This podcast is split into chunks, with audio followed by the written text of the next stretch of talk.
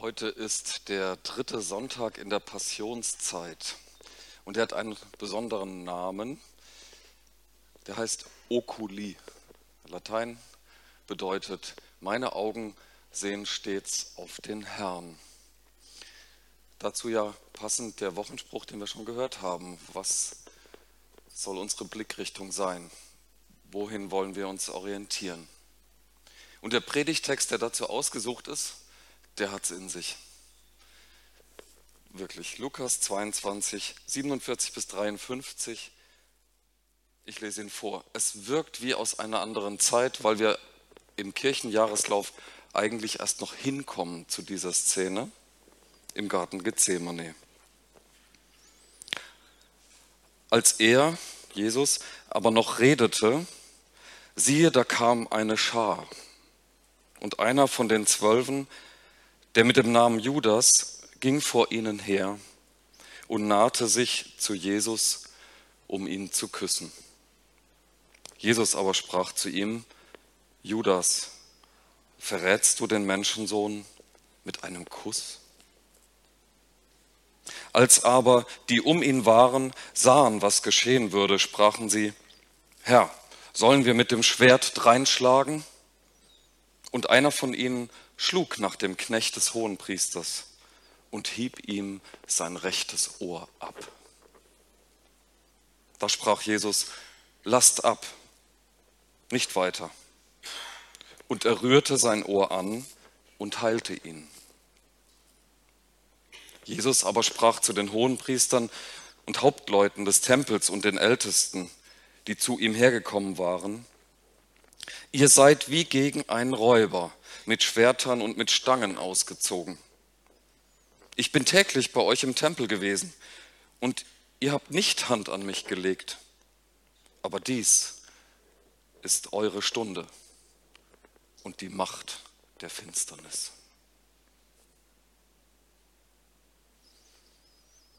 Dieser schwere Text mag uns helfen, den Blick neu auszurichten ich weiß nicht, wie es euch jetzt gerade gegangen ist beim Hören des Textes. Ob ihr eintauchen konntet in diesen düsteren Moment, der seinen Höhepunkt findet in der Aussage, das ist eure Stunde und die Macht der Finsternis. Ja, es spielt sich in einer dunklen Nacht ab. Ein Glück feiern wir Gottesdienst Sonntag früh um 10 und es ist hell und wir können uns entspannen. Wir sind hier unter lieben Menschen, anders als es hier in der Geschichte war. Es waren dunkle Zeiten. Jesus hatte es seinen Jüngern, als sie unterwegs waren, oft angekündigt. Es werden andere Zeiten kommen und es wird schwierig werden für euch und für uns und für mich. Und dann in dieser einen Stunde begegnen sie sogar den dunklen Gesellen. So habe ich sie ein bisschen putzig genannt, weil sonst würde mir das Herz wirklich schwer werden in dieser Szene. Jesus hat in, am ganzen Abend schon, so scheint es mir, diese Szene, diese Stunde vorbereitet für seine Jünger.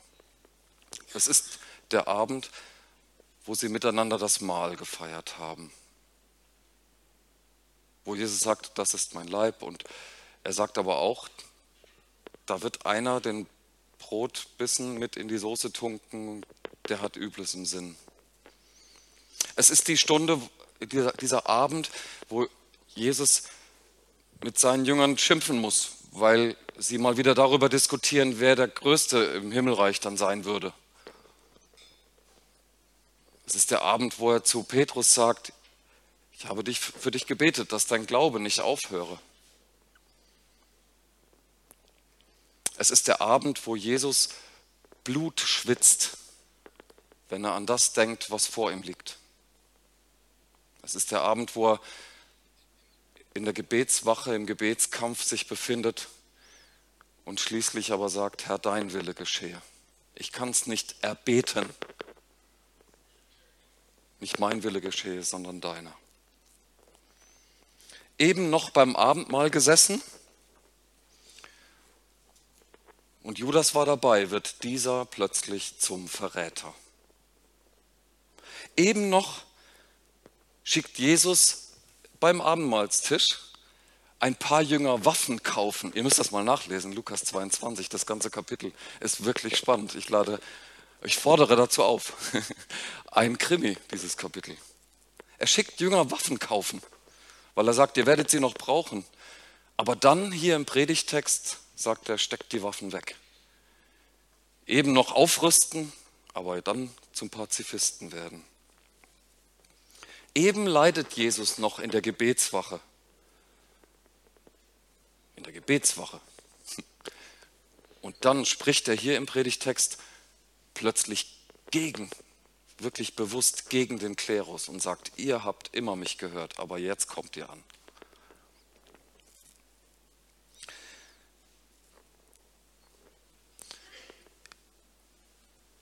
Und dann am Schluss dieser Satz, jetzt ist eure Stunde und die Macht der Finsternis. Im Finstern fürchten wir uns, gar keine Frage. Ja, selbst, die, ähm, selbst die mutigsten unter uns äh, kennen trotzdem diese Momente, wo ihnen das Herz rast, wo ihnen ähm, die, die Sorge wirklich durch und durch geht über das, was noch kommt.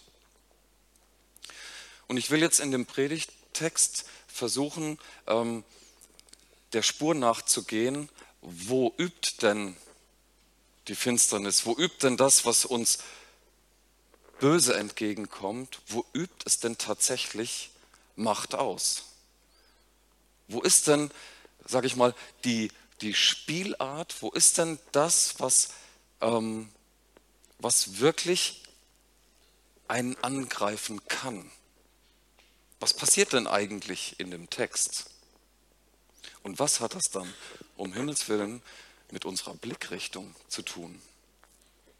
Also gehen wir den Text nochmal durch. Als er noch redete, was hat er geredet? Er hat ähm, den Jüngern gesagt, wachet und betet mit mir, aber ich, das Fleisch ist schwach und der Geist ist vielleicht willig. Und während er das sagt, da kommt also diese Gruppe mit dem Judas voran der geht vor, äh, vor, fordert denen her und sie kommen auf Jesus zu. Und Jesus fragt ihn, verrätst du den Menschensohn mit einem Kuss? Die erste Macht der Finsternis, die ich identifiziert habe hier in diesem Abschnitt, ist der Hinterhalt. Dass da einer plötzlich die Seite wechselt. Eben noch beim Abendmahl dabei. Eben noch mit Jesus den das Brot in die Soße getunkt und jetzt steht er auf der anderen Seite. Das ist das Böse, sage ich jetzt mal, in diesem, in diesem Moment. Die Seite wechseln. Die Loyalität verändern. Bei Judas mag der, äh, mag der Grund da gewesen sein, dass er einfach enttäuscht war darüber, dass das Reich Gottes nicht hier jetzt ähm, ein politisches Reich wird oder dass er gesagt hat, hier, ich, das geht mir nicht schnell genug oder wie auch immer. Es lohnt sich, sich mal mit der Judas-Figur auseinanderzusetzen, was ihn womöglich bewegt und angetrieben hat. Und es ist dann paradox.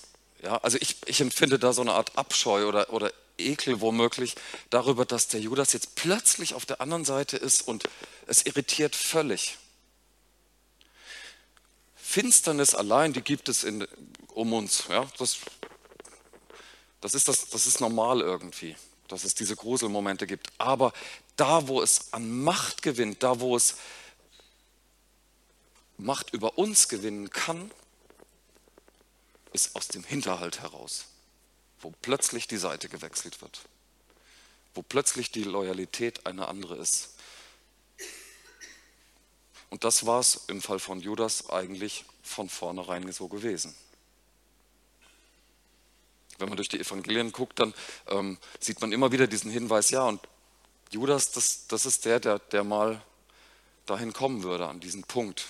Ganz sicher haben die, ähm, die Autoren der Evangelien ähm, das ja aus der Rückschau so niederschreiben können. Aber der Punkt ist, dass bei Judas diese Veranlagung, nenne ich es jetzt mal, die war schon da. Es war klar, dass das passieren würde. Und es musste auch passieren. Wenn wir an die Heilsgeschichte denken, dann musste das so kommen. Ich frage mich dann selber immer, hm, muss, man, muss man das dann wirklich dem Judas so derb ins Stammbuch schreiben? Muss man ihn so, so krass und eindeutig verurteilen, wo er dann zu schmoren hat später mal? Oder gibt es für ihn auch mal irgendwann die Möglichkeit, mit Jesus am See zu frühstücken, nachdem alles gelaufen war. Die anderen elf durften das. Die Situation wird also hier verdreht. Das ist das, was passiert. Der Judas hat die ganze Zeit, ist er mit den anderen rumgelaufen und mit Jesus. Und dann plötzlich wechselt er eindeutig die Seiten. Was vorher auch schon unterschwellig irgendwie spürbar war, wird jetzt Realität. Und da dreht sich dann nicht nur die Situation, sondern einem Beobachter auch wirklich der Magen um.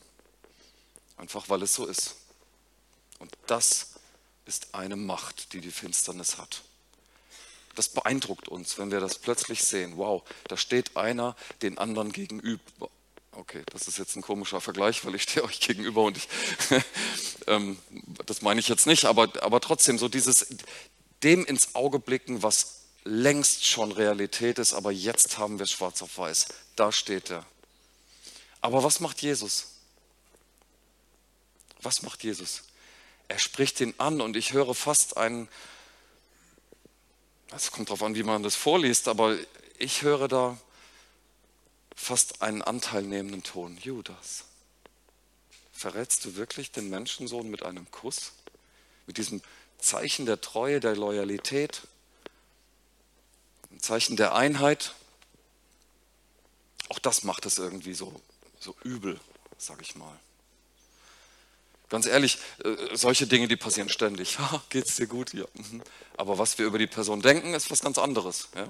So, wir, wir haben diese Floskeln, das haben wir drauf. Ja? Aber in einem, was in einem drin vor sich geht, das zeigt man vor lauter Höflichkeit natürlich nicht. Und jetzt wird es deutlich, warum? Weil Jesus es benennt. Du verrätst den Menschensohn. Und tust du das wirklich mit einem Kuss? Das ist eine offene Frage und die wird nicht beantwortet, weil es passiert einfach. Es muss passieren. Jesus reagiert fast anteilnehmend, finde ich zumindest. Und er bringt jetzt plötzlich einen Hoheitstitel ins Spiel, der Menschensohn. Darauf muss ich auch noch mal ganz kurz eingehen weil das macht etwas deutlich, wie Jesus sich hier sieht. Er könnte sagen, oh, du verrätst mich, ach, ich armer zum Beispiel.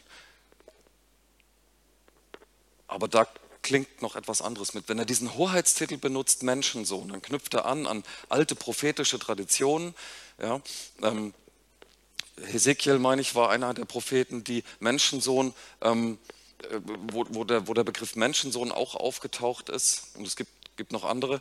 Ähm, und das drückt etwas aus, nämlich, das ist einer von uns, aber er ist ein Gesandter Gottes.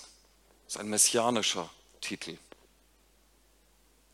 Es drückt etwas über, über die besondere Funktion der Person aus, die gemeint ist. Eine gesalbte Person. Und ich will eigentlich die Frage von Jesus am liebsten umformulieren. Judas, meinst du wirklich, du könntest den Gesalbten überhaupt verraten und dann auch noch mit einem Kuss? Also ich höre da so ein bisschen, ein bisschen Humor raus sogar. Fassungslosigkeit, dass du es wirklich so machst. Oh Mann. Da ist ein Bedauern drin. Weiß nicht, geht es euch auch so? Ich höre da ein Bedauern raus. Auf jeden Fall weiß Jesus, was passiert. Er ist nicht wirklich überrascht. Es hat Jesus gar nicht kalt erwischt. All das hat er schon vorher geahnt, gewusst. Wenn wir in dieser Szene drin sind, dann sehen unsere Augen, Okuli, ja, dann sehen unsere Augen auf den Anführer, der verraten wird, der zum Opfer hier wird der Umstände. Wir sehen auf unseren Freund oder, wenn wir auf der anderen Seite stehen, dann sehen wir auf einen Feind, der zu kritisieren ist. Das ist das, was meine Augen sehen, wenn ich in diesen Text schaue. Aber aus dem Text schaut mich der Menschensohn an. Ihn sehe ich, wenn ich in diesen Text schaue. Und er blickt dich und mich an und sagt, ich bin hier. Und wo bist du? Er ist der Herr. Die Macht der Finsternis wird noch durch ein zweites deutlich. Die Jünger, die kriegen ja mit, was da passiert und die ahnen auch jetzt endgültig, jetzt geht's zur Sache. Hat er nicht vorhin uns gesagt, wir sollen Schwerter kaufen? Jawohl. Also, machen Sie das, was irgendwie logisch erscheint und ziehen die Schwerter auch. Und der eine ist sogar richtig übereifrig und haut einfach drauf. Ich weiß nicht, ob er gezielt hatte und das Ohr abschlagen wollte, aber das Ohr ist ja wirklich legendär. Eine Szene, die man in jeder Kinderbibel irgendwie findet, so. Ja. Kinderbibel? Na, hoffentlich nicht. Aber ähm, FSK 16, also. Hm. Und Jesus handelt auch irgendwie denn uns gemäß und sagt, nicht machen. Ja, wir wollen das nicht, wir wollen keine Gewalt. Aber trotzdem ist die Realität. Wir können unsere Augen nicht davor verschließen. Das ist nicht die Macht der Finsternis, dass es Gewalt gibt. Gewalt gibt es in der Natur, in, in, in unserer Menschheit, in unserer Kultur. Macht wird ausgeübt und oft genug wird Gewalt auch als Mittel dann zum Zweck verwendet. Wir sprechen ja auch zum Beispiel von der Staatsgewalt. Gewalt ist jetzt nicht grundsätzlich etwas Schlechtes. Also nicht grundsätzlich jetzt, wirklich philosophisch gesehen. Okay?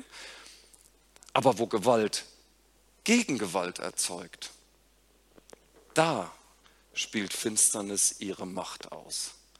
Da wird es teuflisch in diesem Sinne.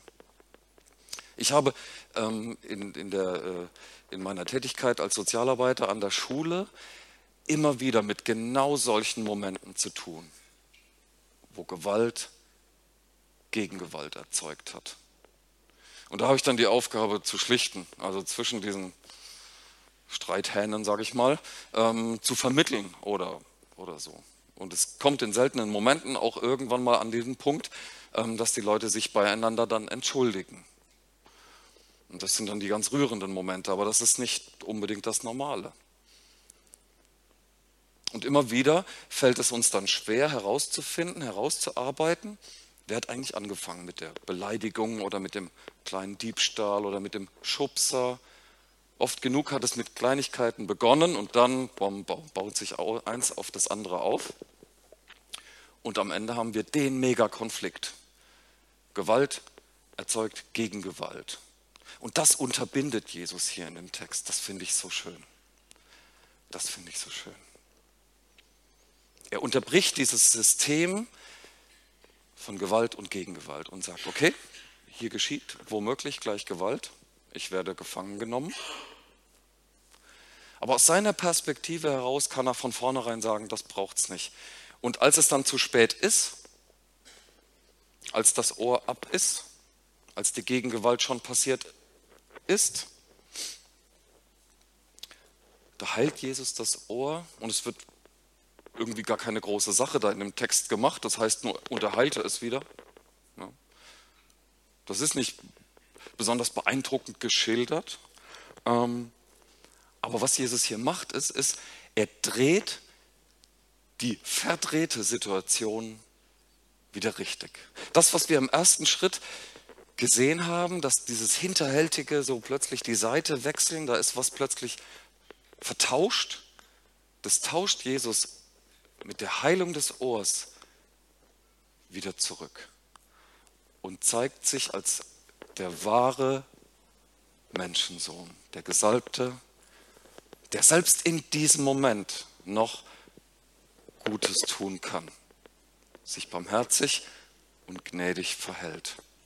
Also spätestens hier merkt man, wer eigentlich Herr der ganzen Situation ist. Spätestens hier weiß man, die Fäden hat jemand ganz anderes in der Hand. Das ist nicht Judas und es sind auch nicht die Soldaten äh, und es sind auch überhaupt schon mal gar nicht die, ähm, die Drahtzieher, die, die Hintermänner, die hinter dem, ähm, hinter dieser ganzen Aktion stecken, die schon seit Wochen, seit Jahren womöglich ähm, Jesus versuchten irgendwie zu erfassen, Pläne geschmiedet haben, ihn umzubringen und das jetzt halt ausführen. Spätestens als das Ohr wieder drankommt und verheilen kann, wird das deutlich, wer hier eigentlich die Fäden in der Hand hat. Dass sie da mit Waffen auftauchen, ist eine reine Provokation gegen den. Und ich sage das den, den, den, den, Schülern, ja, wenn ich äh, in solchen Streitsituationen äh, mit ihnen zu tun habe, sage ich immer wieder, ey, will er wirklich deine Mutter beleidigen? Oder will er dich einfach nur provozieren? Weil das hat er geschafft. Es ist aber schwer in dem Moment, wo man so unter Druck ist, wo die Gefühle einen überwältigen, ja, wo man total wütend ist oder, oder Angst hat. Und ja, Finsternis und Gewalt, das macht Angst. Oder es, reizt, stachelt einen auf zur, zur Wut, gar keine Frage. Aber wenn man mal für einen Moment sich zurücklegt und schaut, was passierte, dann sagt man, okay, das ist einfach nur hinterhältig oder das ist einfach nur provokant. Und Jesus sieht das. Er steht über den Dingen. Er ist nicht überrascht und er ist nicht einfach überrollt. Ja, er wird gefangen genommen werden. Ja, er wird verurteilt werden. Aber er weiß selbst ganz genau, weswegen und wo das hinführt. Okuli. Meine Augen sehen stets auf den Herrn. Wir sehen hier in diesem Moment die Gefahr, die Not. Es muss doch etwas getan werden. Ja, in einem anderen Evangelium wird berichtet, dass Petrus es war, der ähm, das Schwert da gezogen hat. Ja, um ihn herum wird es ganz eng und er merkt, er muss was tun. Und so ticken wir nun mal, dass wir entweder davonlaufen ja, oder dass wir äh, plötzlich aktiv werden, wenn es eng wird. Dass wir in, in die Beschützerrolle äh, äh, reinschlüpfen ganz schnell. Aber es ist am Schluss hier der Barmherzige, der das, was getrennt, gespalten war, wieder zusammenführt. Nicht nur dreht er die Situation wieder richtig, indem er die Barmherzigkeit mit ins Spiel bringt, sondern er fügt wieder etwas zusammen, was die Gewalt auseinandergebracht hat. Und darin erweist er sich wieder mal als Herr der Lage. Und dann gibt es noch die dritte Seite der Macht der Finsternis. Und zwar immer da, wo Schwäche ausgenutzt wird. Ja, Hinterhalt, Provokation, aber auch die Heimlichkeit, auf die richtige Stunde warten. Kurz vorher, noch ein paar Tage vorher, haben, die, haben diese Schriftgelehrten auch schon wieder, hatten sie auch mal wieder überlegt, wie können wir ihn nur kriegen? Und die einzige Lösung, auf die sie kommen, ist, wir müssen es einfach hinterhältig machen. Wir können es nicht in aller Öffentlichkeit machen. Wir müssen ihn da packen, wo er verwundbar ist. Und die nächtliche Stunde, das ist einfach die. Das, das ist passend. Die feiern Passafest, das heißt, sie sind abends ordentlich betrunken und dann haben wir ihn. Ja? Die haben äh, den einen oder anderen Becher Wein getrunken und dann feiern die noch Lobpreisnacht. Und dann sind sie müde und dann haben wir ihn. Nicht in der Öffentlichkeit. Und das spricht Jesus hier an. Er konfrontiert die direkt. Wenn man den Text genau anguckt, dann sieht man, oh, eigentlich kamen ja die, äh, ähm, die Soldaten, ja, die Palastwache, äh, nicht Palast, die Tempelwache. Und plötzlich tauchen hier im Hintergrund auch noch die Drahtzieher auf. Ja, wo kommen die denn her? Wo kommen die denn her?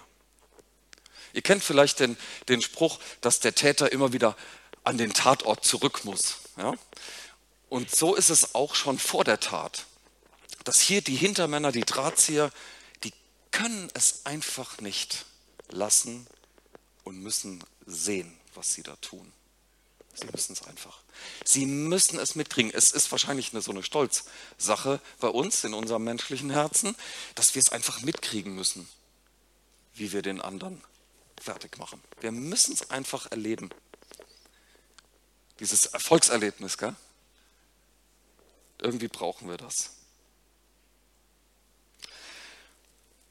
Aber Jesus überzeugt hier mit unfassbarer Gelassenheit. Wo den anderen schon längst das Herz in die Hose gerutscht ist, und ganz ehrlich, mir wäre es auch so gegangen in dem Moment, bewahrt Jesus absolut die Fassung und im Dunkel der Nacht identifiziert er messerscharf diejenigen, die hier für das alles verantwortlich sind und sagt, ihr habt ihr nicht. Ich war die ganze Zeit bei euch, hättet, ihr hättet es jederzeit tun können. Hättet ihr ernsthafte Kritik an mir gehabt, hättet ihr ernsthaft ein Problem mit mir gehabt, ihr hättet es ja ansprechen können. Habt ihr nicht gemacht. Ja, und jetzt? Wenn ihr es nicht tut, lege ich jetzt Jesus in den Mund, ich weiß, aber wenn ihr es nicht tut, dann rede ich jetzt Klartext, ihr seid es. Mich erinnert das an die Szene, wo Nathan zu David geht, der Prophet geht zu dem König und sagt, da ist dieser Fall mit diesem Menschen, der das Schaf des Nachbarn, das einzige Schaf des Nachbarn nimmt und für seinen Gast zubereitet. Und David sagt, das geht doch nicht. Das kann er doch nicht machen. Und dann sagt Nathan, du bist der Mann. Könnt ihr nachlesen oder ihr wisst die Geschichte von David sowieso. Du bist der Mann. Das ist das, was hier passiert. Ja? Alle möglichen Sachen sind schon gelaufen, die Fäden sind gezogen, ja? es knistert und jetzt passiert es, die Tat wird umgesetzt und Jesus, der steht da ganz cool und sagt, Ihr seid es. Du bist der Mann. War es das schon die ganze Zeit? Genau genommen hat er das ja auch schon zu Judas gesagt. Judas, machst du das wirklich? In all diesen Momenten zeigt sich die Stärke, die Größe, die Erhabenheit Jesu Christi. Wir sehen die Bedrohung. Und wir lassen uns davon beeindrucken, weil es ist beeindruckend. Wir werden von unseren Gefühlen überwältigt, Angst, Wut, Abscheu über das, wie sich Finsternis oder wie sich das Böse im Leben zeigt, wo es seine Macht ausspielen will. Und all das ist auch wirklich geboten. Diese Gefühle sind berechtigt. Das ist angsteinflößend, das ist ekelerregend, das ist wütend machend.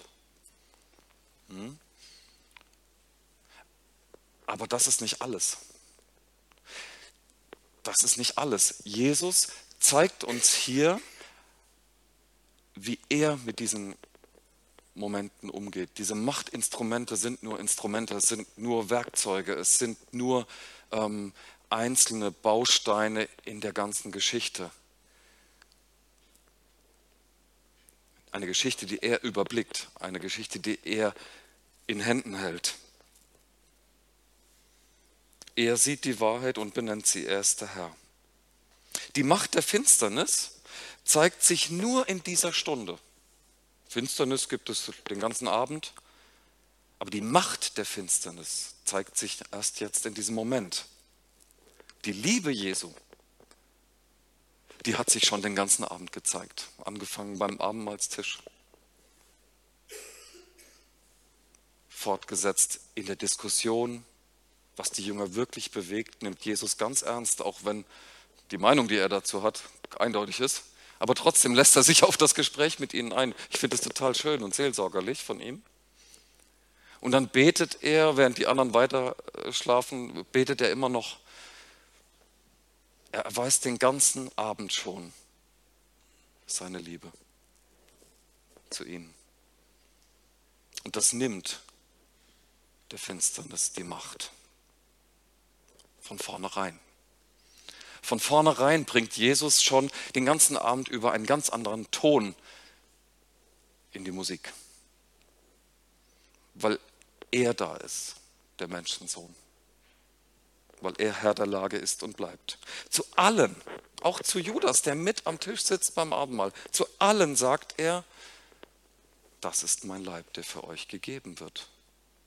Eine Botschaft, die Judas hören darf. Und im Johannesevangelium Kapitel 13 lesen wir, dass Jesus sogar den Jüngern die Füße wäscht und da ist Judas auch dabei. Der ist auch dabei.